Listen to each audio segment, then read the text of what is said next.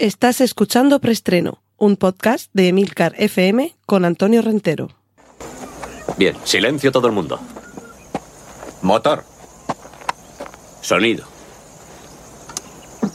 Claqueta. Escena 1, toma primera. Acción. Saludos, bienvenidos una semana más a Preestreno, el podcast de Emilcar FM con las últimas noticias de cine y series de televisión. Recordad que en las notas del podcast podréis encontrar los enlaces a contenidos audiovisuales que menciono a partir de ahora, tales como fotos, pósters, trailers y demás hierbas y matujos. Cortinilla de estrella y... Tan solo recordaros que Preestreno está patrocinado por Trífero, servicios tecnológicos y cinematográficos personalizados y de alta calidad. Cortinilla de estrella y... Vamos con las noticias de cine. No os perdáis el tráiler de No Hard Feelings, la nueva o la próxima película de Jennifer Lawrence, en la que tiene que hacer de una peculiar canguro, de un peculiar adolescente, y todo porque pierde su coche, pero necesita conducir un vehículo. No quiero desvelarlo demasiado, porque parte de lo interesante de la historia de esta película eh, yo creo que está en la sorpresa de, y bueno, la sorpresa de lo que propone el tráiler, la sorpresa me imagino que quedará desvelada en los primeros 10 o 15 minutos de la película y el jardín en el que se va a meter Jennifer Lawrence. Un personaje que, que yo no creo que la Jennifer Lawrence de verdad sea así, pero es que le pega demasiado bien. Pasa un poco eh, el efecto resines, ¿no? Que la mayoría de sus personajes, eh, es que parece que, que, más que interpretar a un personaje, está siendo él mismo. Y yo no sé si es que Jennifer Lawrence es así de buena actriz, que seguramente lo sea, o que simplemente se está interpretando un poco a sí misma. Y bueno, os dejo también otro tráiler de la película Chupa, que podría ser el biopic del inventor del Chupa Chups, pero en este caso es una película que eh, ese, hipocorístico, ese chupa, es eh, la, el resumen de chupacabras, para decirlo de una forma un poquito más corta, pero en este caso, contrariamente a lo que muchos podrían pensar, quizá hubo muchos que conocieron el chupacabras gracias a algún episodio de Expediente X, este personaje perteneciente a las eh, leyendas urbanas o rurales de México y que se llama así precisamente por eso, sea, como una especie como de vampiro que se se pega a las reses y les chupa la sangre y claro, también puede atacar a los humanos, pero en este caso Chupa no es una película de terror, sino que más bien cambia a ET el extraterrestre por este chupacabras que debo confesaros que se parece un poco a mi perra Canela. Si tuviera un par de elementos en la espalda que tiene el chupacabras y se hubiera caído en un, en un charco de barro. En cualquier caso, es el chupacabras más adorable de la historia. Lo vais a querer.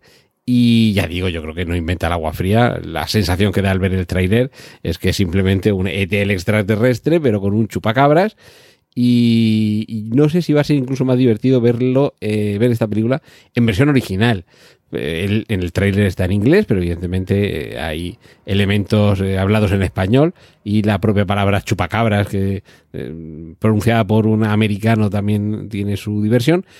Y claro, el día que esto lo estrenen aquí en España, me imagino que le cambiarán el título, porque una película que se llama Chupa, a ver cómo le explicas a los, a, los progenitores, tutores, hermanos mayores que es una película muy indicada para que vayan a verla los niños. Y eh, concluimos esta primera sección dedicada a cine, a películas originales, con el anuncio que se ha hecho esta semana, que además que donde lo he leído ha sido en Variety o en Hollywood Reporter, es decir, que, que hay bastante credibilidad a, a este rumor, ya sabéis, la antesala de la noticia, porque se conoce ya el posible título y la posible trama, o más bien el posible argumento, de la que podría ser, también posiblemente, muchas posibilidades aquí, la décima y última película de Tarantino, porque hace ya mucho tiempo que dijo que iba a hacer 10 películas y punto. El título sería The Film Critic y no se traduciría como el crítico de cine, sino como la crítico de cine, porque parece ser que podría ser una película biográfica sobre Pauline Kael, una de las más grandes críticas de cine de la historia, podemos decir uno de los más grandes críticos de cine en la, en la historia, para meterla también con los críticos de cine hombres, pero, pero bueno, en general estaría en la, en la cúspide, desde luego en el, en el top 10 de todos los críticos y como mujeres críticas de cine, eh, podio. Aquí, aquí cae, cae medalla. Cortinilla de estrella y... Vamos con la sección de remake, secuelas, precuelas y triquiñuelas. Se ha estrenado hace poco Creed 3 y ya suena que va a haber otra película de la serie, pero es que parece que vamos a tener un universo cinematográfico Creed en el que incluso va a haber series animadas sobre Adonis Creed, el hijo de Apollo Creed, el gran primero contendiente y luego cómplice de Rocky Balboa y que ya ha echado a volar por su cuenta. Incluso la última entrega ha estado dirigida por Michael B. Jordan, que es el propio protagonista. Continuamos con una noticia que yo me la voy a tomar a bien, porque la película me encanta. No voy a decir una de mis películas favoritas, pero sí una de las que más me gustan y de las que menos me canso de ver. Gataca va a tener serie, se va a adaptar a serie. Creo que es muy buena idea porque el mundo que presentaba Gataca esta película con, eh, con guion de Andrew con, eh, con, con, que nos contaba la historia de un futuro que lo tendríamos ya muy cerca, en el que la selección genética permite que nazcan niños sin ninguna enfermedad, sin ningún riesgo de padecer ningún problema de salud que eh, no es que sean inmortales, pero bueno, básicamente se van a morir por un accidente o algo de eso, o algún envenenamiento, pero vamos, que no van a tener enfermedades cardíacas, ni, ni se les va a caer el pelo, no van a tener debilidad, y en ese mundo están también los llamados hijos del amor. Y es que conviven los mejorados genéticamente, que no es que tengan capacidades extraordinarias, es decir, no son superhéroes, sino simplemente carecen de posibles eh, enfermedades o eh, eh, predisposiciones a, desarrollar cualquier tipo de, de, problema de salud, pero claro, conviven con quienes son, como digo, hijos del amor, los que han nacido de manera natural, no se les ha seleccionado nada genéticamente, y aunque legalmente no se les debe discriminar, lo cierto es que sí que se les discrimina. Si no conocéis Gattaca, eh, disfrutad enormemente de esa película con, eh, con Ethan Hawke y con, pues, no me acuerdo la del nombre, pero bueno, la, protagonista de Kill Bill, que no me sale ahora el, nombre. La, tenéis ahí en Uma Thurman. La tenéis ahí y además está también Yud Law. E incluso tenemos a Gore Vidal, el, el, el escritor y guionista que tiene un papel bastante curioso en esa película. Pues bien, esto ahora se va a convertir en una serie de televisión en, en, Showtime, que si no suena es una nueva plataforma que ya está disponible aquí en España bajo el nombre de Sky Showtime, que algunos seguramente lo de Showtime os suena como uno de los canales que aparecen en, los, en las plataformas de pago y yo creo que nunca es mal momento para incidir en las cuestiones sobre, eh, sobre la voluntad, sobre el destino, sobre cómo sobreponerse a las propias limitaciones que nos propone la película. Y hay una frase que a mí me parece memorable y casi una regla de vida que se puede extraer de Gattaca y es la de no me reservé nada para la vuelta. Y los que no hayáis visto la película esta frase os impactará y los que la conocéis seguro que es una de vuestras frases, frases favoritas. Seguimos. Smile 2 ya está en marcha, ha sido una de las sensaciones del cine del año pasado y eh, Parker Finn, su autor, va a dirigir y escribir o al revés, primero escribirá y después dirigirá la secuela de la que además ha sido su primera su primera película. Esto es un debut por todo lo alto y que ha sido, o de momento está siendo, la película de terror más taquillera en lo que llevamos de década de los años 20.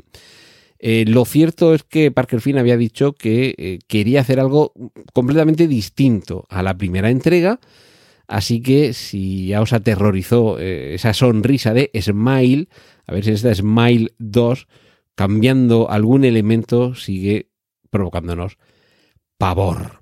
Y si os acordáis de Sam Raimi y de Arrástrame al infierno, está en preparación una buena historia, o más bien se está buscando una buena historia para pasar a proyecto la continuación de Arrastrarme al infierno. Esto sería con la productora Ghost House Pictures. Y lo que no se sabe todavía, ya digo, si están buscando todavía la historia, pues imaginaros eh, qué es lo que sabe de plantel técnico y artístico. Todavía no se sabe si el propio Sam Raimi la dirigiría. No nos, eh, no nos alejamos perdón, del terreno terrorífico porque regresa la hermana Irene. Ya sabéis, eh, película La Monja va a tener continuación de nuevo con Taisa Farmiga. Y cuando digo voy a tener es que, la vamos a ver enseguida porque llega este mismo año al cine. Y sin alejarnos ni del terror ni de esta familia, porque Taisa Farmiga, la, la, protagonista de La Monja, es la hija de Vera Farmiga, actriz que aparece en The Conjuring, expediente Warren. Va a haber cuarta parte en la que regresan los dos protagonistas, el matrimonio Warren, Patrick Wilson y Vera Farmiga. El guionista es el mismo del caso de, em, de Enfield, la produce James Wan, lo cual es siempre garantía de éxito. Se supone que con esta película podrían cerrar la saga, que tiene, bueno, ya sabéis que son cuatro entregas de Expediente Warren, de Conjuring, pero luego tiene, bueno, está de La Monja y demás, que tiene, y Annabelle, que tiene, eh, y, creo que era La Llorona, me parece que también. Son como eh, spin-offs o secuelas eh, laterales o colaterales. se va a estrenar el año que viene, está ahora mismo en preproducción y adaptará otro de los casos reales, porque si no lo sabéis os lo recuerdo, que el matrimonio Warren existió en la realidad que Anabel existió en la realidad, aunque lo cierto es que no da tanto miedo eh, la muñeca Anabel real como la de la película. Y, yo creo que junto.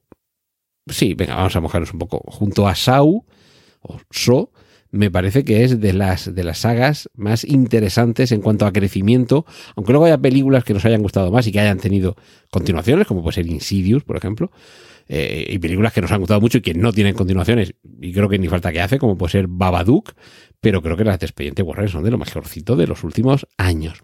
Y finalizamos, finalizamos esta sección de remakes, secuelas, precuelas y triquiñuelas con el espectacular póster, no puede ser de otra forma, de Misión Imposible, Sentencia Mortal, parte 1, que llegará a los cines en julio del año 2023 y que cede todo el protagonismo a la que hasta ahora es la acrobacia en cine más espectacular jamás rodada, sobre todo porque su protagonista no es un stuntman, no es un doble, sino es el propio protagonista de la película. Ya sabéis, seguramente lo habréis visto, es ese salto de Tom Cruise a lomos de una moto por una plataforma por la que salta al aire y la moto en el cartel la vemos unos cuantos metros por debajo de él y a él le vemos volar por encima de la moto y por supuesto con su mochila con el paracaídas, una secuencia que ya digo por internet ha rodado, no hay ninguna sorpresa sobre qué es lo que vamos a ver ahí, nos resta ver en qué momento de la película aparece ese salto que protagoniza este teaser póster de Misión Imposible 7, creo recordar, eh, titulada Sentencia Mortal, parte 1, y que ya nos está augurando que seguramente habrá un cliffhanger importante y que meses después tendremos Sentencia Mortal, parte 2. Y con esa Misión Imposible entrega 8, no sé yo si terminará la saga o a esto todavía le queda carrete. Cortinilla de estrella y... Y vamos a las series, porque ya podemos ver el tráiler de From, segunda temporada es esta serie de los responsables de Lost, una, para muchos una de las grandes sorpresas de este género de series del año pasado, a pesar de que tampoco tuvo una promoción especialmente amplia. Y la podremos ver esta segunda temporada a partir del 23 de abril. Y os resumo por si no sabéis de qué va y queréis buscar la primera temporada. Es un pueblo al que la gente llega, pero del que no puede salir. Y cuando llega la noche, alguna amenaza se cierne sobre este pueblo tiene por un lado, y es cierto que se nota que están ahí los responsables de Lost, de Perdidos, tiene algunos toques a Perdidos, sobre todo la multitrama, el protagonismo coral, muchos personajes, la amenaza que no sabemos muy bien a qué obedece la naturaleza de la misma, pero también tiene unos toques Stephen King, nos puede recordar a la cúpula, sin ir más lejos, y es muy evidente, ¿no? Por esto de la localidad de la que nadie puede escapar. Ahora una mala noticia, y es que en la temporada decimocuarta, Eh, Gabriel Rufián diría catorceava y Esperanza Aguirre le corregiría, le diría decimocuarta. Pues en esa temporada tampoco vamos a tener a José Luis Gil en la que se avecina. Eh, tuvo un ictus tiempo atrás, se va recuperando poco a poco, parece que está cada vez mejor, pero no lo suficiente como para meterse en la faena, en la trabajera, en el esfuerzo de, un, de una grabación de una serie más con unos calendarios y unos ritmos tan exigentes como los de esta producción. Así que eh, para lo que sirva, eh, bueno, cariño infinito hacia José Luis Gil y desde luego los mejores deseos para que se reponga. Y si no se repone lo suficiente como para poder aparecer, por lo menos que se reponga lo suficiente como para poder llevar la mejor calidad de vida posible. Y concluimos esta sección de series hablando de David Chase, el creador de Los Soprano, que ya está preparando el episodio piloto de una nueva serie. Lo único que se sabe hasta ahora es que el tema tiene que ver con la mafia. Y aunque no se conoce ningún dato más, lo cierto es que David Chase ya ha declarado en alguna vez que le encantaría completar el hueco que hay entre la serie Los Soprano, que está ambientada entre finales de los años 90 eh, y principios de los 2000, y su película eh, Santos, Los Santos Criminales, o Santos Criminales, perdón, que está ambientada a caballo entre los años 60 y 70 y que nos muestra cómo fue la juventud de la familia eh, soprano. Personajes que en la serie ya lo veamos eh, mayores, bueno, de hecho, la madre de Tony Soprano, el protagonista, eh, y, aparece un Tony Soprano adolescente, interpretado además por el, por el hijo del, del, propio Tony Soprano, que es la verdad que es sorprendente como, como se parece, el retoño, y no lo hace nada mal pero bueno, no hay seguridad de que sea esto, aunque lo cierto es que David Chase a estas alturas puede hacer lo que le dé la gana y ojalá que lo que le dé la gana sea hacer, y con un poquito más de empuje y de calidad que en Santos Criminales, completar ese hueco en esas décadas perdidas para que veamos cómo el joven Tony Soprano se va convirtiendo en el Tony Soprano que todos, que todos conocemos y que todos queremos y adoramos, por supuesto. Cortinilla de estrella y... Y vamos con las adaptaciones tráiler final de Super Mario Bros. Que, bueno, hecha por animación por ordenador, sin actores reales, con actores famosos poniendo voces que veremos aquí en España cuando lo doblen, que es lo que nos encontramos.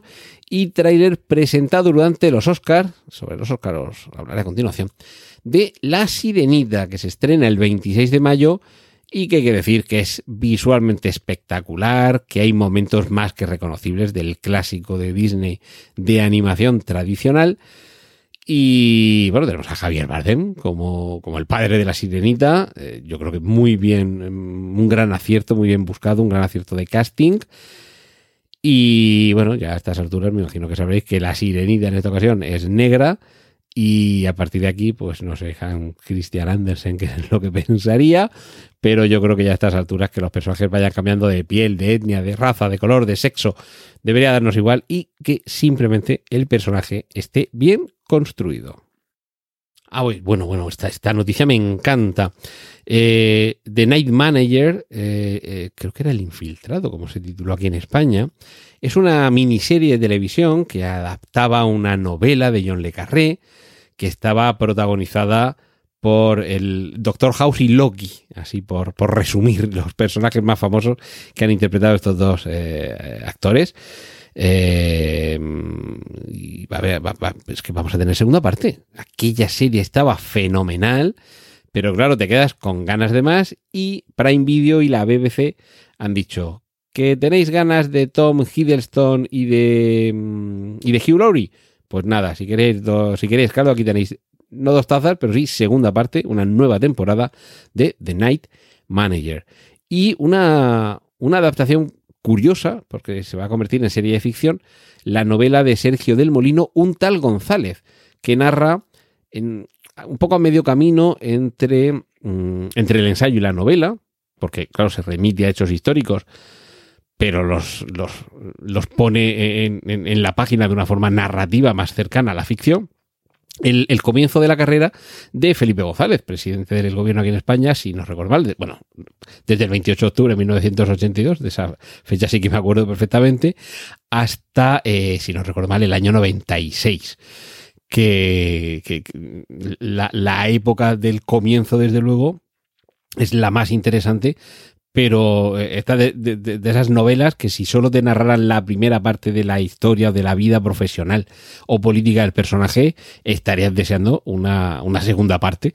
Así que eh, vamos a ver, de momento está el anuncio de que se va a convertir en serie de ficción y con el tiempo me imagino que iremos eh, conociendo más detalles y sobre todo quiénes van a ser los actores que interpreten a personajes que están todavía muy cercanos en nuestra historia reciente. Eh, bueno, y si es curiosa esta adaptación, no lo es menos. Hemos visto adaptaciones de novelas, por supuesto, de series de televisión, mm, de videojuegos, de juegos de tablero, eh, la adaptación del Tetris, y ahora faltaba la adaptación de un móvil. Y es que eh, Blackberry es la película que nos cuenta el auge y caída de este dispositivo, inicialmente eh, fruto de la canadiense Research in Motion, o RIM, y que en su momento, cuando todos andábamos con un zapatófono en el bolsillo, y que lo más que podíamos enviar era mensajes de texto, ya permitía conectarse al correo electrónico, un correo electrónico propio, dotado de una potentísima seguridad que hizo que durante unos cuantos años fuera el, eh, el teléfono móvil preferido eh, incluso por el presidente de Estados Unidos y por altas instancias, precisamente debido a la alta seguridad que, que ofrecía su, su sistema propietario de mensajería instantánea. Bueno, pues ahora esto nos lo van a comentar en una película. Y vamos terminando. Esta noticia me encanta, por eso la he dejado para el final. Y es que Mia Goth, Oscar Isaac y Andrew Garfield estarían negociando para ser los cabezas de carteles, de cartel, perdón, de uno de los proyectos soñados de Guillermo del Toro, que por desgracia no es en las montañas de la locura, pero sí es Frankenstein. Sería para Netflix, ahora mismo están en fase de guion, aunque Guillermo del Toro ya se habría reunido con estos actores. Y al parecer, y esta sería la mejor noticia dentro de esta, es que se trabajaría por el aspecto visual con los bocetos, con los diseños, con las ilustraciones del grandísimo Bernie Wrightson para su adaptación del año 81-83 de la novela. Eh, no hizo una adaptación a cómics, sino ilustraciones.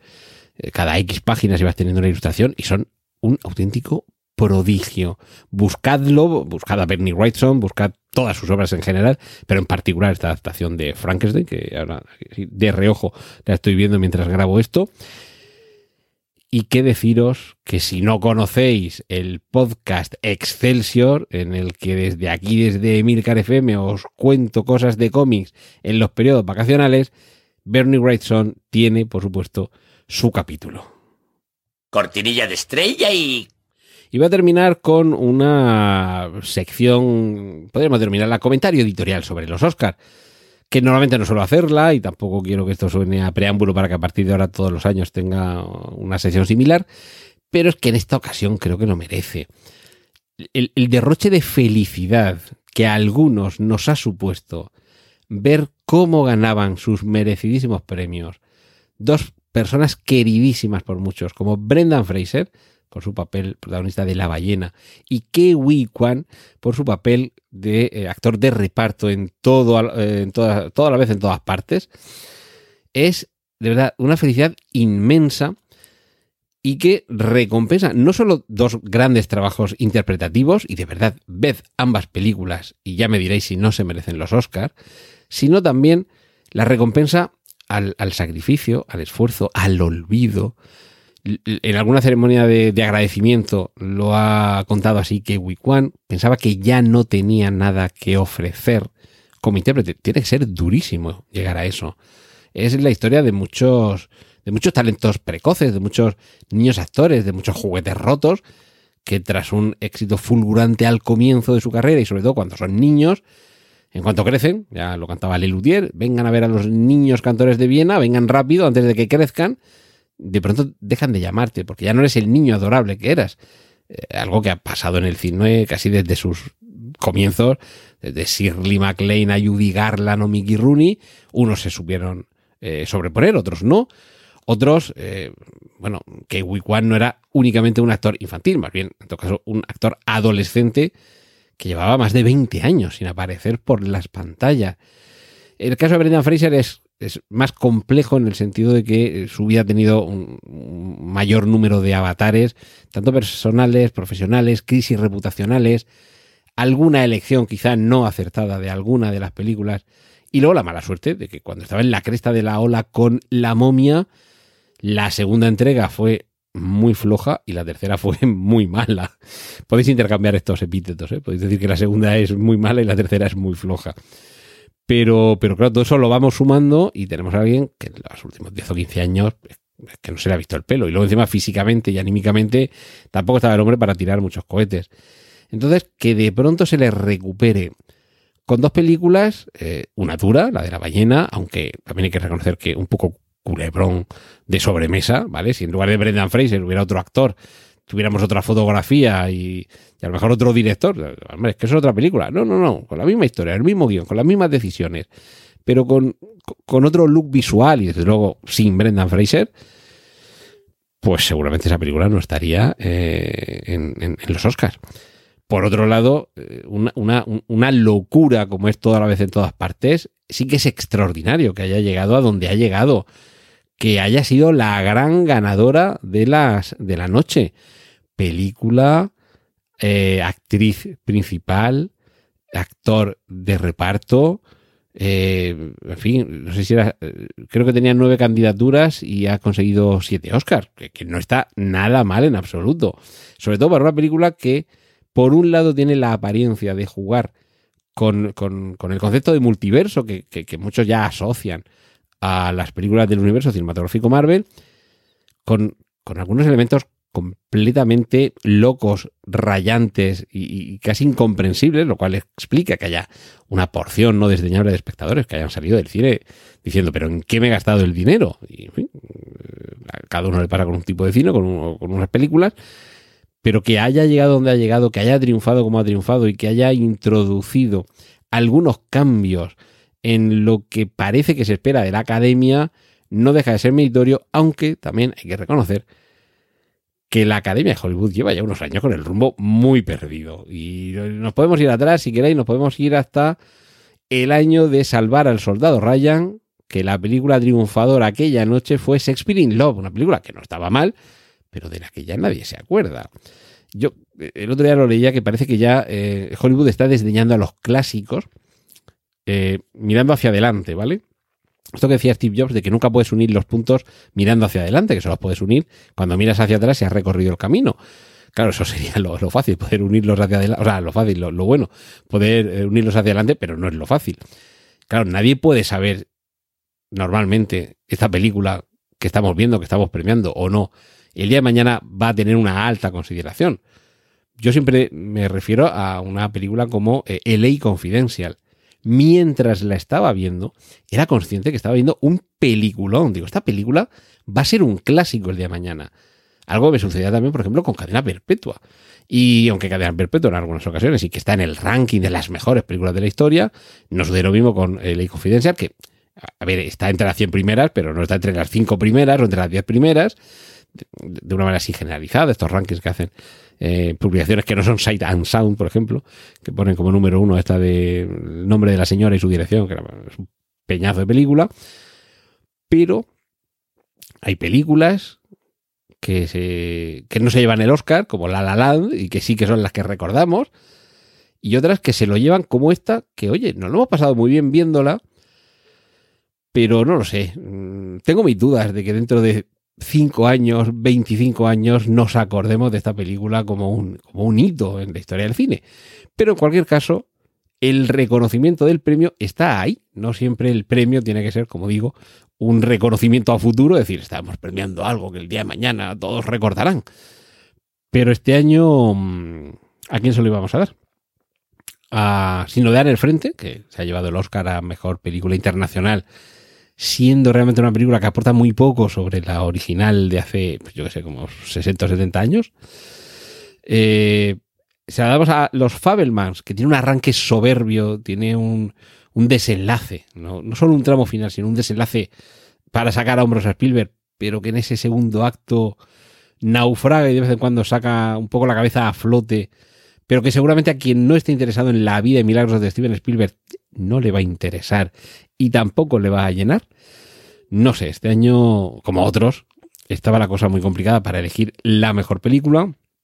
Y en mi caso, En cuanto a estos dos actores que he mencionado, sí que me parece la grandísima y acertada eh, elección por parte de los miembros de la academia. Y solo debo quejarme de que no digo que Michelle Yeoh no se merezca el Oscar, pero creo que por encima de ella, la interpretación de Kate Blanchett en Tar eh, a mí me gustó más.